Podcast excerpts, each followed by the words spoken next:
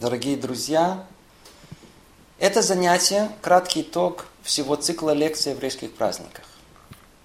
Праздники разбросаны по всему году, и, как правило, мы их разбирали каждый по себе.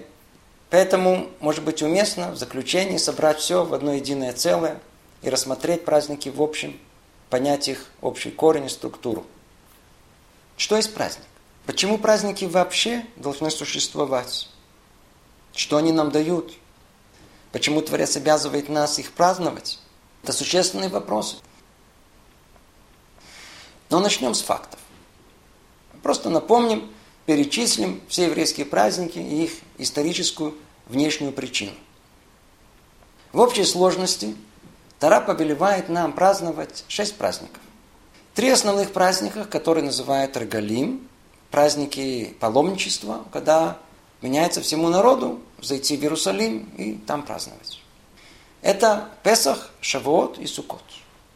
Есть еще два праздника истории. Это Роша Шана и Йом-Кипур, известные нам как судные грозные дни.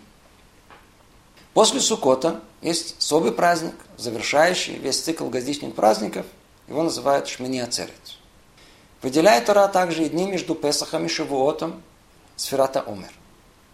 Кроме праздников истории, есть праздники, которые установили нам мудрецы. Это Пурим и Ханука. А также Симхат Тора, праздник завершения и начала цикла чтения Торы. Его установили праздновать в Шмини Ацерет. Есть еще дни траура, также установленные мудрецами. Это наиболее известно 17-го Тамуза, 9-го Ава и еще три поста. О причинах установления этих праздников мудрецами говорилось в самих занятиях. Мы же обратимся к тем праздникам, которые установила нам Тора. Почему вообще есть необходимость их праздновать? Откуда их корни, причины? На первый взгляд, причины праздников исторические. Все праздники исходят к тому году, когда произошли все основополагающие события в жизни еврейского народа. Году выхода из египетского рабства. Это произошло на 2448 году от сотворения мира. В пересчете на не наш отсчет, это в 2100 году до нашей эры.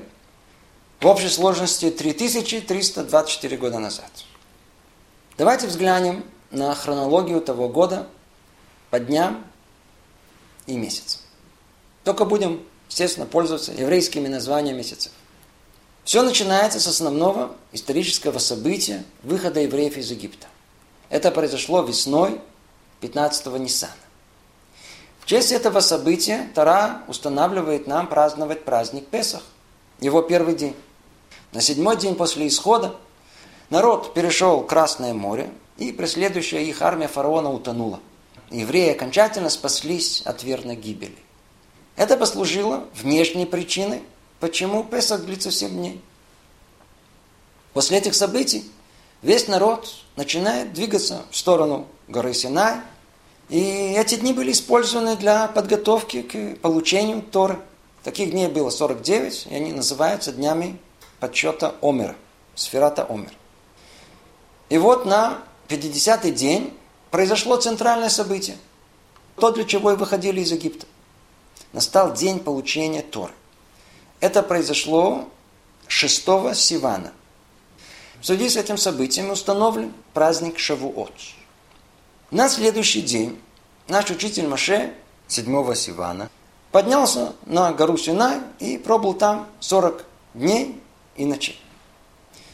Как известно, на сороковой день произошел грех Золотого Тельца, и Маше спускается с горы Синай – и разбивает скрижали совета, который он получил от самого Бога. Эту дату мудрецы повелели нам э, помнить, как день поставить траура 17-го Тамуза. Затем Моше снова поднимается на гору Синай и молится за еврейский народ о прощении. И действительно Творец принимает его просьбы, и 1 июля Моше поднимается на гору Синай в третий раз. Он там находится снова 40 дней, ночей, и спускается 10 Тишрея, в день, когда было дано народу Израиля окончательное прощение. Этот день, 10 Тишрея, установлен с тех пор как день искупления, Йом-Кипур. Сразу же после этого Моше и народ начали подготовку к строительству Мешкана, Скини Завет. То есть к тому месту, где будет находиться как бы присутствие Творца в этом мире. И вот тогда-то, через четыре дня, то есть 15 Тишрея, вернулось облако славы, изгнанное грехом Золотого Тельца.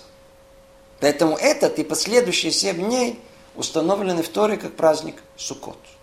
И в завершении всех праздников года, 23-го Тишре, празднуется Шмини Ацерет. Это в одном слове хронология событий того года, года выхода из Египта. Хронология событий, которые послужили основу всем праздникам из Тары. Может быть, исключение одно – это Роша Шана. Это праздник, э, день суда всего мира. Исходит и связан с творением первого человека – которое произошло 1 Тишрея. В этот день и установлен э, праздник Роша Шана, начало года, глава года. Он соотносится со всем миром, хотя и отмечается только евреями. Итак, это было перечисление фактов. На первый взгляд, у каждого праздника есть своя историческая причина. Вроде все ясно. Но что? Это пробуждает несколько вопросов. Первый, а как так, что память о столь э, отдаленном прошлом так много лет хранится в наших сердцах? Ведь если праздники были установлены как память об исторических событиях прошлого, нет никакой силы, которая бы эту память могла сохранить. Как показывает человеческая история, какие бы глобальные события не происходили, они волнуют в первую очередь тех, кто в них участвовал, их учредители – но последующие поколения, увы, теряют к этому интерес, и память об этих событиях становится национальной историей и хранится в государственных музеях. Поэтому и возникает вопрос, как же наши праздники до сих пор соблюдаются. Ответ. Наши праздники действительно имеют историческую основу, но празднуются до сих пор, потому что, как внешняя причина, это повеление Бога. А по-другому, как, надеюсь, прояснилось во всех наших занятиях, за каждым праздником кроется духовная внутренняя причина. А так как духовность вне времени, то и те причины, которые существовали в тот самый первый год их становления, не исчезли и существуют и сейчас. Поэтому все праздники для нас так же актуальны, как и для тех, кто участвовал в самих событиях. Мы каждый год выходим из Египта. Каждый год получаем Тор, каждый год сидим в облаке славы. Каждый год судимы и ожидаем в ту же дату прощения. Вот поэтому праздники часть нас. Мы лично причастны каждому из них. Это ответ в общем. Может, дальше разберем это подробнее. Это одно. Теперь обратим внимание на взаимосвязь праздников. В принципе, это и цель нашего завершающего занятия. Как упоминали, каждый праздник, он как бы сам по себе. Но на самом деле они связаны друг с другом. Вопрос как? Вначале чисто технически. Праздники разбиваются на пары. Песах и Шавуот, потом Сукот и Шмини Ацерет, и Рожа Шана и Йом-Кипур. Песах и Шавуот – это, в принципе, один длинный праздник. Он начинается 15-го Нисана, когда евреи вышли из Египта – но для чего они вышли? Чтобы получить Тору. Как мы видим, связь между ними прямая. И поэтому э, называется дополнительно праздник Шивоот Ацерет. В переводе как бы остановка. Интересно, что он соотносится с Песохом так же, как Сукот соотносится к Шмини Ацерет. В конце тоже есть Ацерет, как бы остановка, то, к чему все идет. Стоит об этом послушать в самой лекции. И так же, как Суккот завершается восьмым днем Ацерет, Шмини Ацерет, также и Песах завершается на восьмую неделю, Ацерет Шавуотом.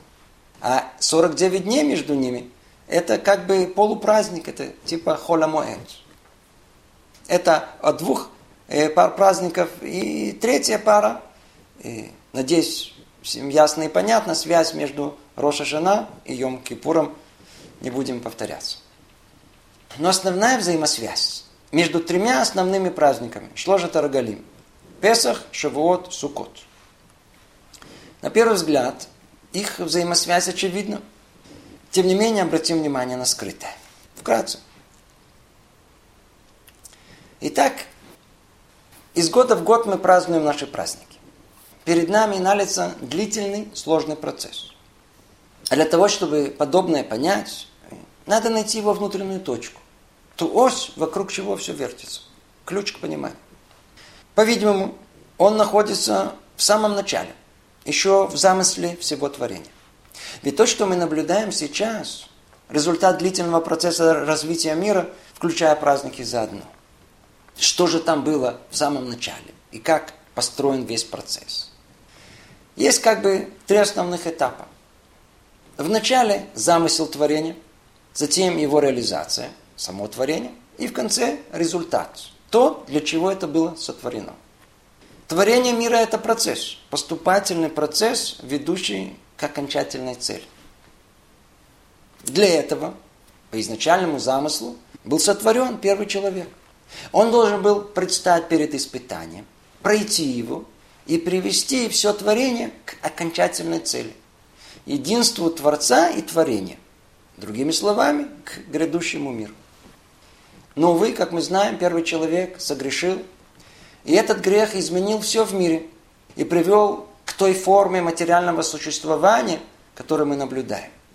Цельная душа первого человека разбилась на миллиарды осколков и составляет, в общем, все человечество. Теперь задача человека исправить мир, исправить тот грех. Для этого на определенном этапе истории была выделена одна человеческая ветвь, исходящая от первопроходца, нашего праотца Авраама. Она развилась со временем в целый народ для одной единственной цели – исправления этого мира. И, надеюсь, все понимают, речь идет о народе Израиля. О, вот теперь э, мы получили ключ к пониманию исторического процесса развития мира. Этот процесс в своей явной форме начался и, в принципе, должен был завершиться в тот самый год выхода из Египта. Давайте пронаблюдаем.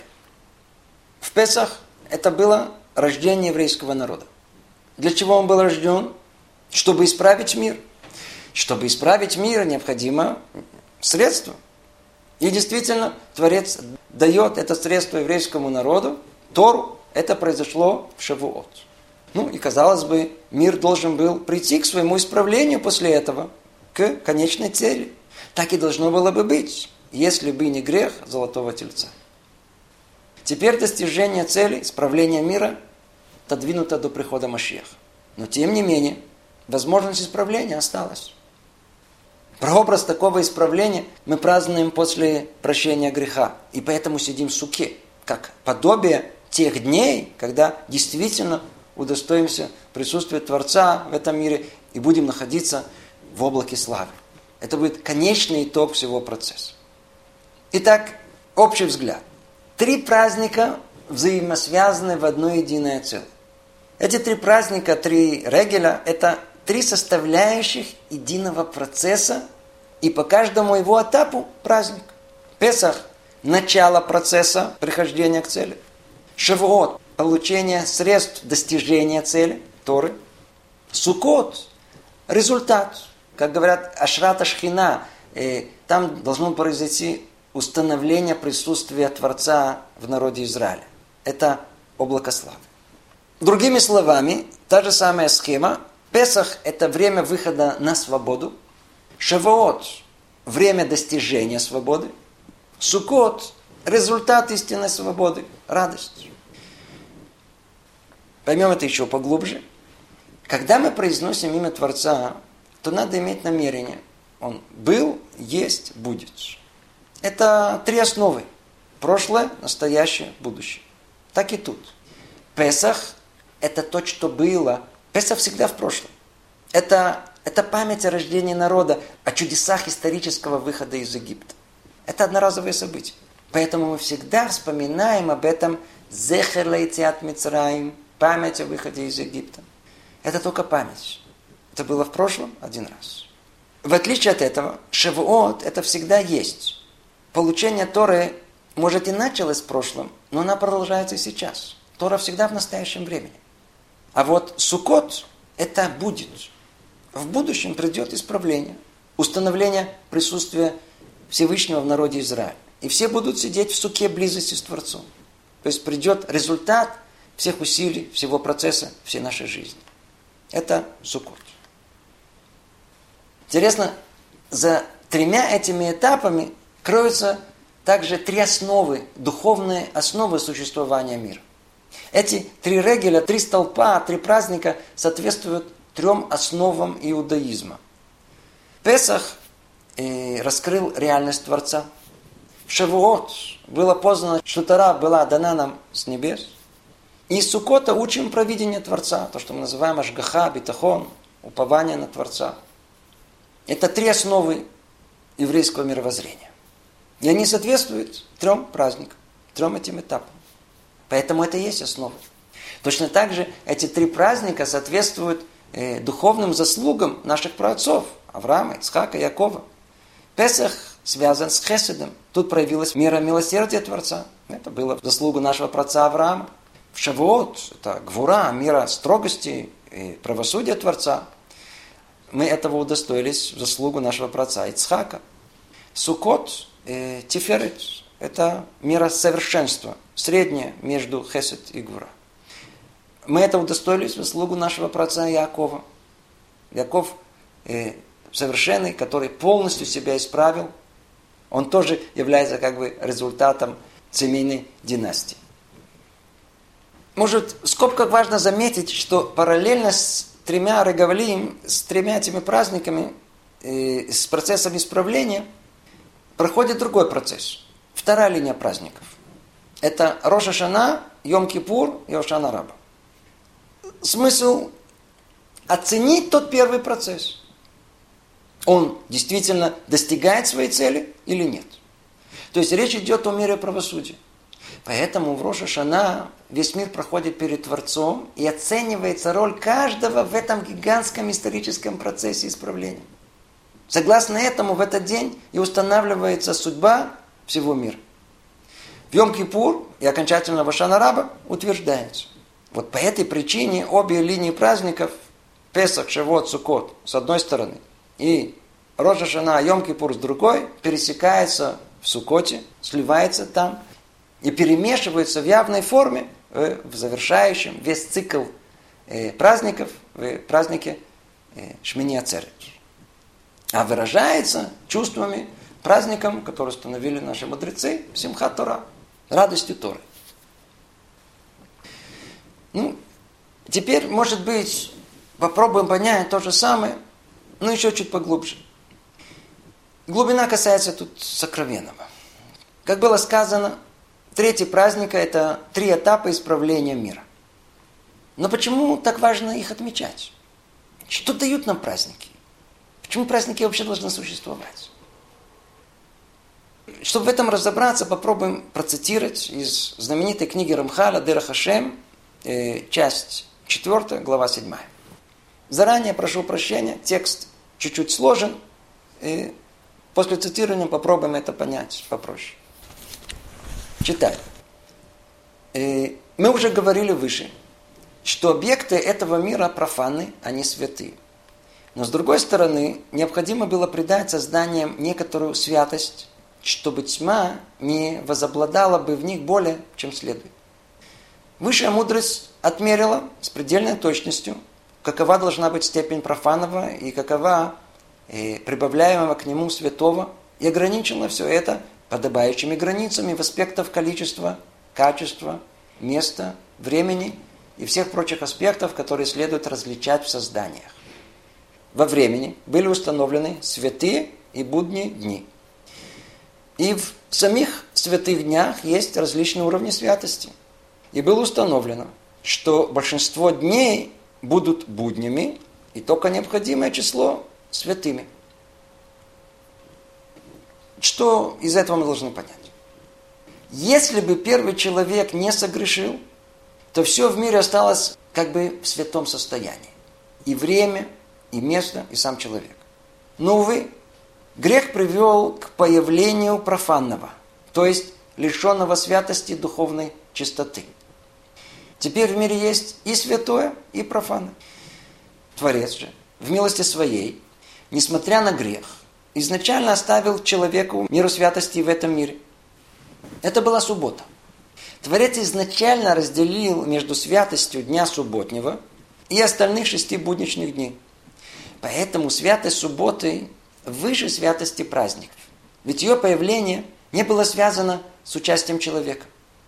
А вот установление святости праздников происходило с участием человека. Может быть, лучше еще процитировать одну фразу. Кроме этого освящения, отмеренного в соответствии со святостью дня, есть еще частные аспекты, специфические для каждого из времен. И корнем всего этого является порядок, установленный высшей мудростью.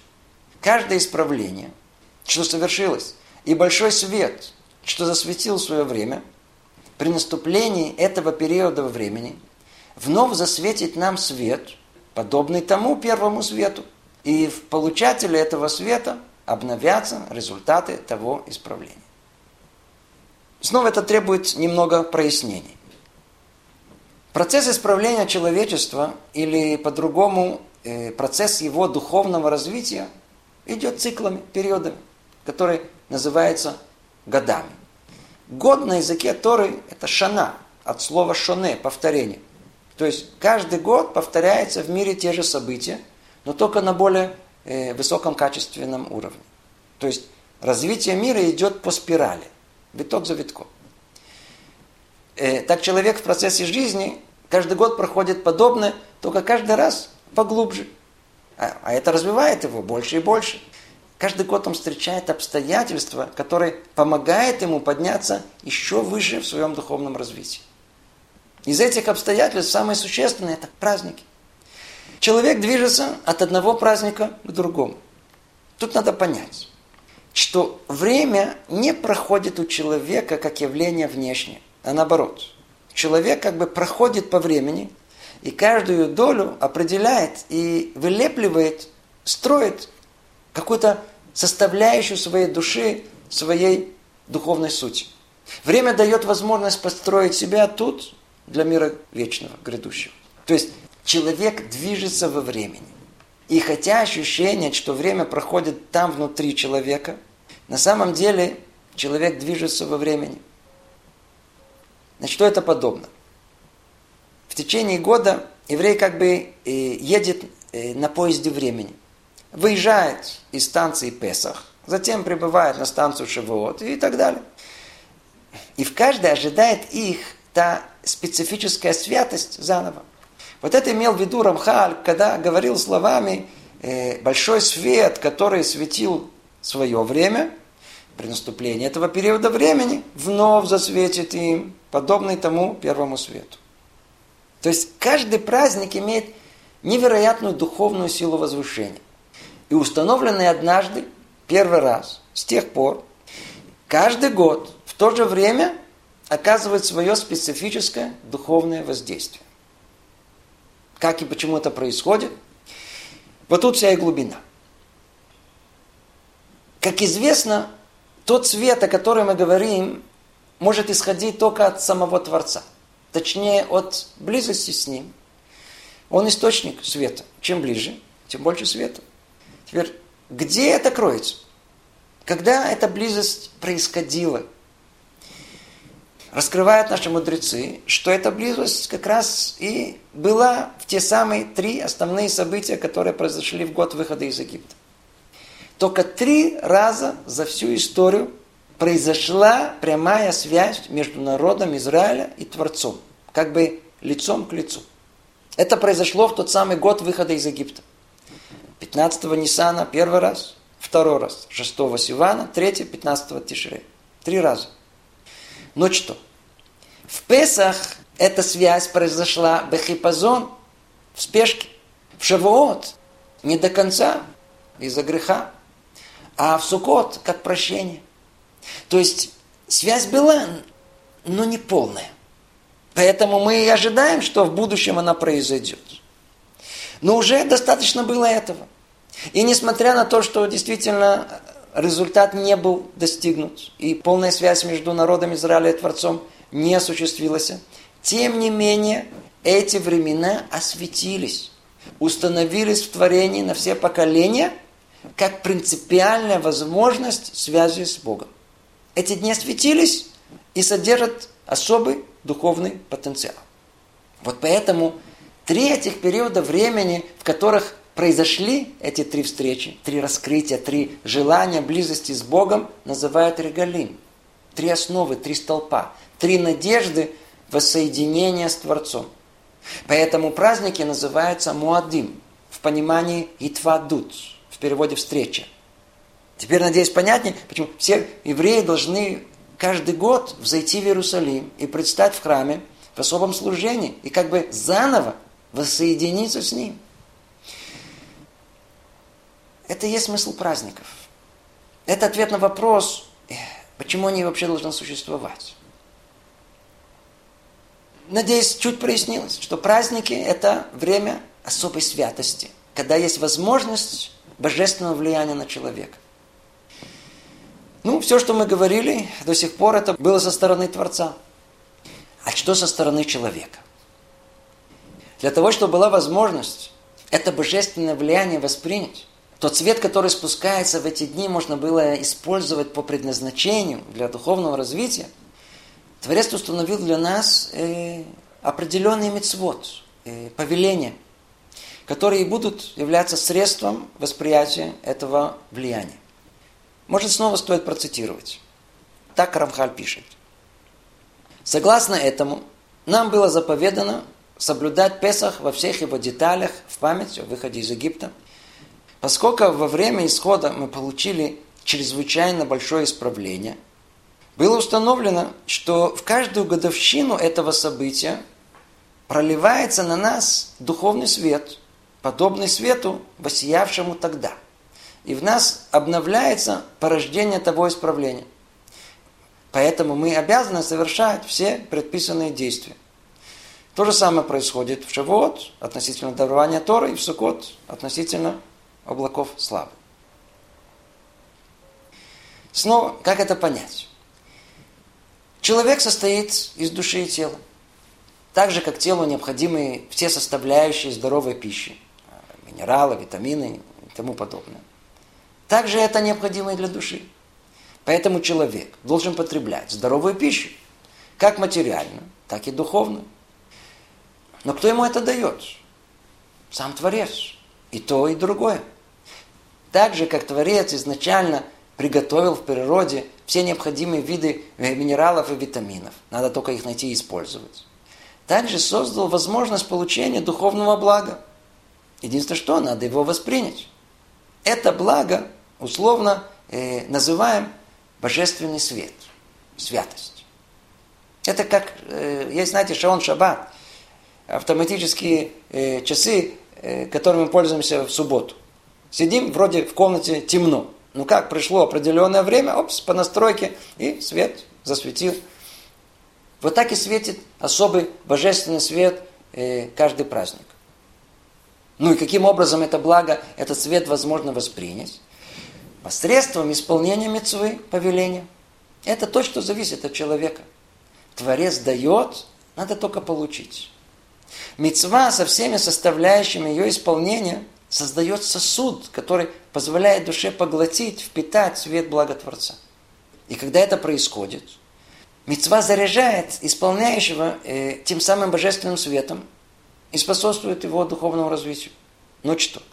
Есть мецвод, которые можно выполнить всегда, а есть, которые только в определенное время. И в другое это не получится. Почему? Потому что именно в это время, а не в другое, спускается в мир специфический божественный свет. И воспринять его могут только соответствующие мицвод. Те самые, которые обязаны выполнять э, в эти праздники. И свет, который спускается в Песах, не похож на тот, который спускается в Шивот. В Шивот не подобен свету Сукота. У каждого разная цель. Это типа как радиопередача. Скажем, есть два человека – э, которым э, очень важно знать, что скажут э, в два часа дня. И вот они стоят рядом. Но один держит радиоприемник, а другой настроил свое ухо. Естественно, что ухом радиоволну не словишь. Нужно средство для его восприятия. Но это еще не все. Предположим, что оно есть, есть радиоприемник. Ну что, надо теперь его включить. Далее надо настроиться на определенную волну. И это еще не все. Теперь важно не пропустить эти два часа. Не поможет слушать ни до того, ни после того. Так и тут. В празднике спускается с небес особая духовная энергия. Чтобы ее воспринять, нужен приемник. Определенный мецвод. То есть эта энергия может быть воспринята посредством употребления в пищу мацы, посредством сидения в суке, вознесения четырех видов растений. И каждое в свое время. И кто не соблюдает их вовремя, пропустит, останется голодным, без специфических душевных витаминов, без духовной пищи.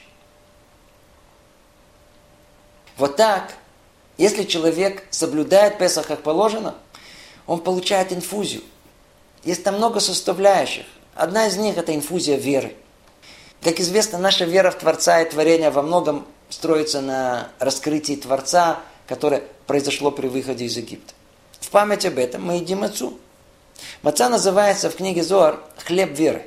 Поэтому правильно, э, с должным намерением выполнена мецва, ее духовный накал должен наполнить нашу душу на целый год. Это как заряжает батарею телефона. И согласно степени зарядки, столько времени он работает. Ну что, бывает, что батарея испорчена, и сколько не, подзаряжай, не поможет, не воспринимается. То есть, естественно, что, что человек неверующий, съев мацу, не станет верующим.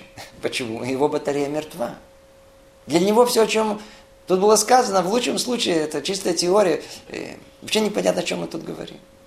Но что мы должны знать? Что божественный свет спускается как часть строения мира. Даже если человек ничего не выполняет, и о нем вообще не осведомлен. А кто да осведомлен? Для еврея соблюдающего, когда он выполняет то, что Творец повелевает ему, тем самым он как бы включает приемник и настраивает его, присоединяет его к источнику, к свету. И тогда, так же, как когда-то сердца наших праотцов были полны стопроцентной верой в момент выхода из Египта, также эта вера спускается и в наше время и заряжает его. Как в Шавуот получили Тору, так и сейчас это происходит. И кто это ожидает, заряжается Торой заново.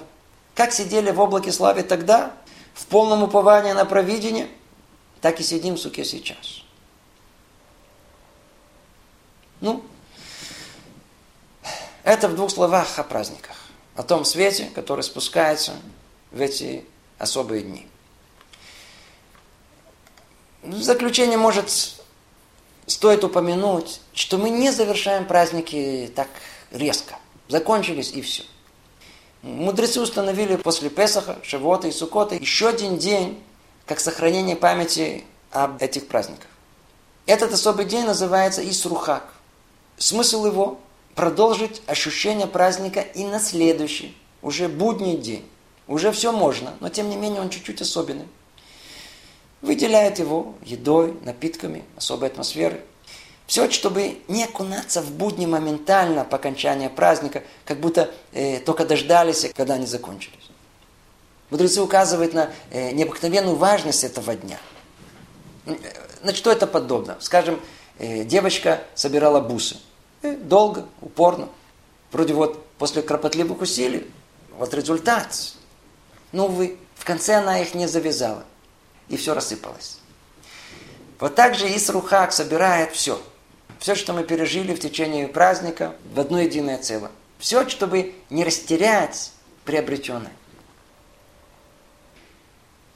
Ну, может быть, так и, и с нашим занятием. Смысл его был в подобном же. Собрать все сказанное в течение многих лекций, в течение целого года в одно единое целое. Чтобы получить цельную картину. Чтобы не дать дорогому ожерелью занятий по праздникам рассыпаться – Каждый сам по себе.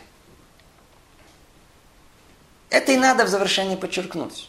Что праздники нам дают, и что, и что нельзя нам эти дни пропустить. Может, лучше это сказать в виде образного примера. Представьте, человек идет по лесу и заблудился.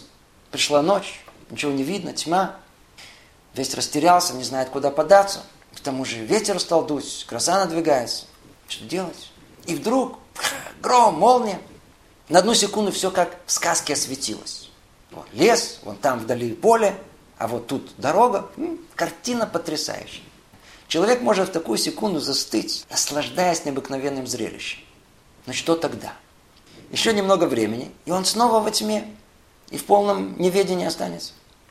Но это одна возможность. А можно по-другому. Использовать эту долю секунды света, чтобы быстро сориентироваться, куда идти, какого направления держаться. Ну, надеюсь, э, намек понят. Так и тут. Приходят праздники. Они как духовная молния освещают нам темноту нашей жизни. Это божественный свет, который посылается нам свыше. Для чего? Чтобы мы могли найти правильную дорогу. Но может оказаться, что человек, вместо того, чтобы использовать это время на поиск потерянного направления в жизни, сядется получить удовольствие. Мясо, вино, песенки поет. Получает удовольствие от самого света. Приятно. Праздник. Ничего не надо делать. Ну что? Когда закончатся праздничные дни, увы, он снова окажется в той же тьме, в которой пребывал до того, как. До этого. Кто придет к этим дням подготовленный, с осознанием, что можно в них приобрести, то как только засветит божественный свет праздников, э, тут же встрепенется, чтобы успеть ухватить, увидеть правильное направление в жизнь. О, если это удастся, вот тогда, после завершения праздничных дней, когда их свет погаснет, он не останется снова в тьме. Ведь он уже успел рассмотреть, познать, что путь его верный и ведет к цели его жизни. Свет праздников погаснет, но аккумуляторы духовной энергии уже успели зарядиться на целый год. Ну, с пожеланием, чтобы все это осуществилось, ну, завершим весь этот цикл занятий. Всего доброго. Лучше пожеланий.